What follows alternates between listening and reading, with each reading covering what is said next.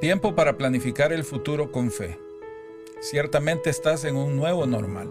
La agenda no volverá a ser la misma, dice el Señor. Por tal razón te insto a planificar el último semestre del 2020 y el primer trimestre del 2021 con fe. El Señor dice, es tiempo de fijar fechas y acciones estratégicas para alcanzar tus sueños. Ya no esperes más confirmaciones. Es tiempo de actuar y moverte con fe. Reescribe y replantea las metas y los objetivos.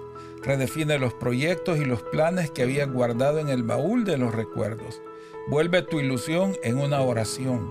Planifica, revisa el calendario, discierne los tiempos y las estaciones para el futuro, dice el Señor. Enséñanos de tal modo a contar bien nuestros días para que nuestra mente alcance sabiduría. Salmos 90, 12.